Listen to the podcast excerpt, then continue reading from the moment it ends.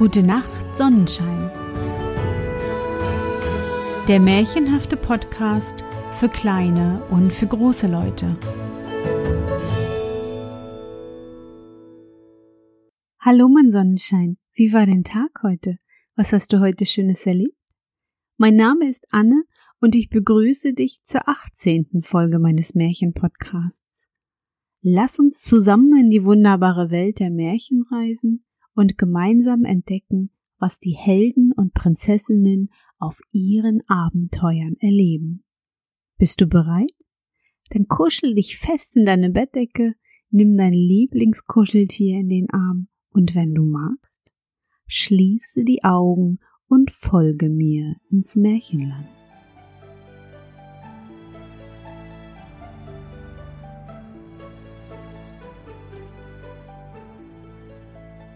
König Drosselbart. Ein König hatte eine Tochter, die war über die Maßen schön, aber dabei so stolz und übermütig, dass ihr kein Freier gut genug war. Sie wies einen nach dem anderen ab und trieb noch dazu Spott mit ihm. Einmal ließ der König ein großes Fest anstellen und lud dazu aus der Nähe und Ferne die heiratslustigen Männer ein. Sie wurden alle in eine Reihe nach Rang und Stand geordnet. Erst kamen die Könige, dann die Herzöge, die Fürsten, Grafen, Freiherren und zuletzt die Edelleute.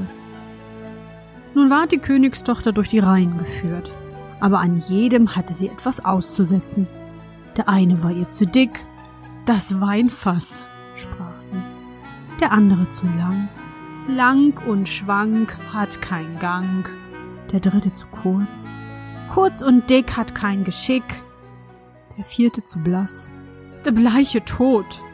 Der fünfte zu rot. Der Zinshahn. Der sechste war nicht grad genug. Grünes Holz hinterm Ofen getrocknet. Und so hatte sie an einem jeden etwas auszusetzen. Besonders aber machte sie sich über einen guten König lustig, der ganz oben stand und dem das Kinn ein wenig krumm gewachsen war. Ei, rief sie und lachte. Haha, der hat ein Kinn wie die Drossel ein Schnabel. Und seit der Zeit bekam er den Namen Drosselbart.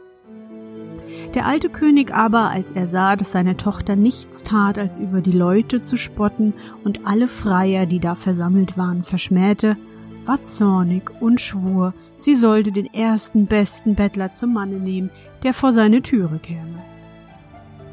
Ein paar Tage darauf hub ein Spielmann an, unter dem Fenster zu singen, um damit ein geringes Almosen zu verdienen. Als es der König hörte, sprach er Lasst ihn hinaufkommen. Da trat der Spielmann in seinen schmutzigen, verlumpten Kleidern herein, sang vor dem König und seiner Tochter und bat, als er fertig war, um eine milde Gabe. Der König sprach Dein Gesang hat mir so wohl gefallen, dass ich dir meine Tochter da zur Frau geben will. Die Königstochter erschrak. Aber der König sagte Ich habe den Eid getan, dich dem ersten besten Bettelmann zu geben, den will ich auch halten. Es half keine Einrede. Der Pfarrer ward geholt, und sie musste sich gleich mit dem Spielmann trauen lassen. Als das geschehen war, sprach der König Nun, schickt sich's nicht, dass du als Bettelweib noch länger in meinem Schloss bleibst. Du kannst nur mit deinem Manne vorziehen. Der Bettelmann führte sie an der Hand hinaus und sie musste mit ihm zu Fuß fortgehen. Als sie in einem großen Wald kamen, da fragte sie Ach, wem gehört der schöne Wald? Dem gehört der König Drosselbart. Hättsten genommen, so wär er dein. Ich arme Jungfer zart, Ach, hätt ich genommen den König Drosselbart. Darauf kam sie über eine Wiese, da fragte sie wieder. Wem gehört die schöne grüne Wiese? Sie gehört dem König Drosselbart. Hättst du ihn genommen, so wär sie dein. Ich arme Jungfer zart, ach, hätt ich genommen den König Drosselbart. Dann kam sie durch eine große Stadt, da fragte sie wieder. Wem gehört diese schöne große Stadt? Sie gehört dem König Drosselbart. Hättst du ihn genommen, so wär sie dein. Ich arme Jungfer zart, ach, hätt ich genommen den König Drosselbart. Es gefällt mir gar nicht, sprach der Spielmann. dass du dir immer einen anderen Mann wünschst. Bin ich dir nicht gut genug? Endlich kamen sie an ein ganz kleines Häuschen. Da sprach sie Ach Gott, was ist das Haus so klein? Wem mag das elende, winzige Häuschen sein? Der Spielmann antwortete Das ist mein und dein Haus, wo wir zusammen wohnen. Sie musste sich bücken, damit sie zur niedrigen Tür hereinkam. Wo sind die Diener? sprach die Königstochter. Was Diener? antwortete der Bettelmann. Du musst selber tun, was du willst getan haben. Mach nur gleich Feuer an und stell Wasser auf, dass du mir mein Essen kochst. Ich bin ganz müde. Die Königstochter verstand aber nichts vom Feuer machen und kochen, und der Bettelmann musste selbst mit Hand anlegen, dass es noch so leidig ging. Als sie die schmale Kost verzehrt hatten, legte sie sich zu Bett. Aber am Morgen trieb er sie schon ganz früh heraus, weil sie das Haus besorgen sollte. Ein paar Tage lebte sie auf diese Art, schlecht und recht, und zehrten ihren Vorrat auf. Da sprach der Mann Frau, so geht's nicht länger, dass wir hier zehren und nichts verdienen, du sollst Körbe flechten. Er ging aus, schnitt Weiden und brachte sie heim. Da fing sie an zu flechten, aber die harten Weiden stachen ihr die zarten Hände wund. Ich seh, das geht nicht, sprach der Mann. Spinn lieber, vielleicht kannst du das besser. Sie setzte sich hin und versuchte zu spinnen, aber der harte Faden schnitt ihr bald in die weichen Finger, dass das Blut daran herunterlief. Siehst du, sprach der Mann, Du taugst zu keiner Arbeit, mit dir bin ich schlimm angekommen. Nun will ich's versuchen und einen Handel mit Töpfen und irdenem Geschirr anfangen. Du sollst dich auf den Markt setzen und die Ware feilhalten. Ach, dachte sie, wenn auf dem Markt Leute aus meines Vaters Reich kommen und sehen mich da sitzen und feilhalten, wie werden sie mich verspotten? Aber es half nichts. Sie musste sich fügen, wenn sie nicht Hungers sterben wollten. Das erste Mal ging's gut, denn die Leute kauften der Frau, weil sie schön war, gerne ihre Waren und bezahlten, was sie forderte. Ja, viele gaben ihr das Geld und ließen ihr die Töpfe noch dazu. Nun lebten sie von dem Erworbenen, solange es dauerte. Da handelte der Mann wieder eine Menge neues Geschirr ein. Sie setzte sich damit an eine Ecke des Marktes und stellte es um sich her und hielt feil. Da kam plötzlich ein trunkener Husar dahergejagt und ritt geradezu in die Töpfe hinein, dass alles in tausend Scherben zersprang. Sie fing an zu weinen und wusste vor Angst nicht, was sie anfangen sollte. Ach, wie wird's mir ergehen? rief sie. Was wird mein Mann dazu sagen? Sie lief heim und erzählte ihm das Unglück. Wer setzt sich auch an die Ecke des Marktes mit irdenem Geschirr? sprach der Mann. Lass nur das Weinen, ich sehe wohl, du bist zu keiner ordentlichen Arbeit zu gebrauchen. Da bin ich in unseres Königs Schloss gewesen und habe gefragt, ob sie nicht eine Küchenmagd brauchen könnten, und sie haben mir versprochen, sie wollten dich dazu nehmen. Nun war die Königstochter eine Küchenmagd, musste dem Koch zur Hand gehen und die sauerste Arbeit tun. Sie machte sich in beiden Taschen ein Töpfchen fest, Darin brachte sie nach Haus, was ihr von dem übrig gebliebenen zuteil ward, und davon nährten sie sich. Es trug sich zu, dass die Hochzeit des ältesten Königssohnes sollte gefeiert werden. Da ging die arme Frau hinaus, stellte sich vor die Saaltüre und wollte zusehen.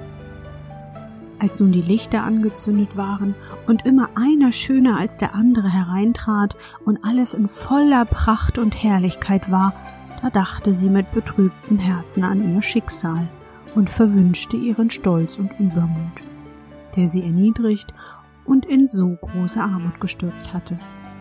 Von den köstlichen Speisen, die da ein- und ausgetragen wurden und von welchem der Geruch zu ihr aufstieg, warfen ihr Diener manchmal ein paar Brocken zu, die tat sie in ihr Töpfchen und wollte es heimtragen. Auf einmal trat der Königssohn herein und als er die schöne Frau in der Türe stehen sah, ergriff er sie bei der Hand und wollte mit ihr tanzen. Aber sie weigerte sich und erschrak, denn sie sah, dass es der König Drosselbart war, der um sie gefreit und den sie mit Spott abgewiesen hatte. Ihr Sträuben half nichts, er zog sie in den Saal. Da zerriss das Band, an welchem die Taschen hingen, und die Töpfe fielen heraus, dass die Suppe floss und die Brocken herumsprangen. Und wie das die Leute sahen, entstand ein allgemeines Gelächter und Spotten, und sie war so beschämt, dass sie sich lieber tausend Klafter unter die Erde gewünscht hätte. Sie sprang zur Türe hinaus und wollte entfliehen, aber auf der Treppe holte sie ein Mann ein und brachte sie zurück. Und wie sie ihn ansah, war es wieder der König Drosselbart. Er sprach ihr freundlich zu. Fürchte dich nicht, ich und der Spielmann, der mit dir in dem elenden Häuschen gewohnt hat, sind eins. Dir zuliebe habe ich mich so verstellt, und der Husar, der dir die Töpfe entzwei geritten hat, bin ich auch gewesen. Das alles ist geschehen, um deinen stolzen Sinn zu beugen und dich für deinen Hochmut zu strafen, womit du mich verspottet hast. Da weinte sie bitterlich und sagte, ich habe, ich habe dir großes Unrecht getan und bin nicht wert, deine Frau zu sein.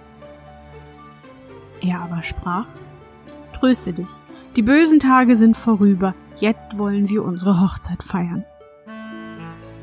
Da kamen die Kammerfrauen und taten ihr die prächtigsten Kleider an, und ihr Vater kam und der ganze Hof und wünschten ihr Glück zur Vermählung mit dem König Drosselbart.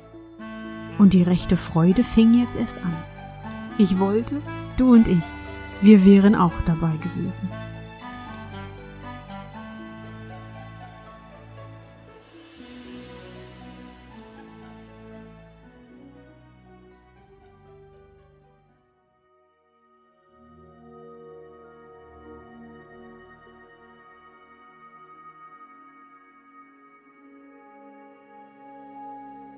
Na Sonnenschein, bist du noch wach? Wie fandest du unsere gemeinsame Reise? Für mich war es wieder wunderbar und ich danke dir, dass du mich begleitet hast. Bevor du nun die Augen schließt und in dein Traumland reist, möchte ich mit dir nochmal an dein schönstes Erlebnis heute denken. Was war es?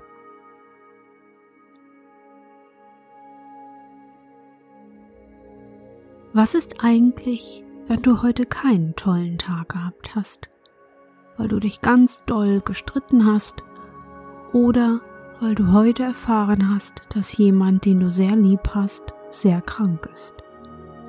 Was machst du da? Sonnenschein, solche dummen Tage gehören zum Erwachsenwerden und Sein dazu. Und es sind die Momente, in denen du abends an all die schönen Tage denken kannst. An das Fußballspielen mit Freunden, das erste Mal alleine einkaufen, dein Lieblingsessen, den tollen Ausflug mit deiner Familie, das Hüpfen im Regen in der große Pfütze vorm Haus. Erinnerst du dich daran? Wie fühlst du dich jetzt? Etwas besser, oder? Erinnere dich an Tagen wie diesen an das Schöne, was du erlebt hast. Und morgen sieht die Welt schon ganz anders aus. Und nun? Gute Nacht, Sonnenschein. Schlaf gut und träum was Schönes. Wir hören uns bald wieder.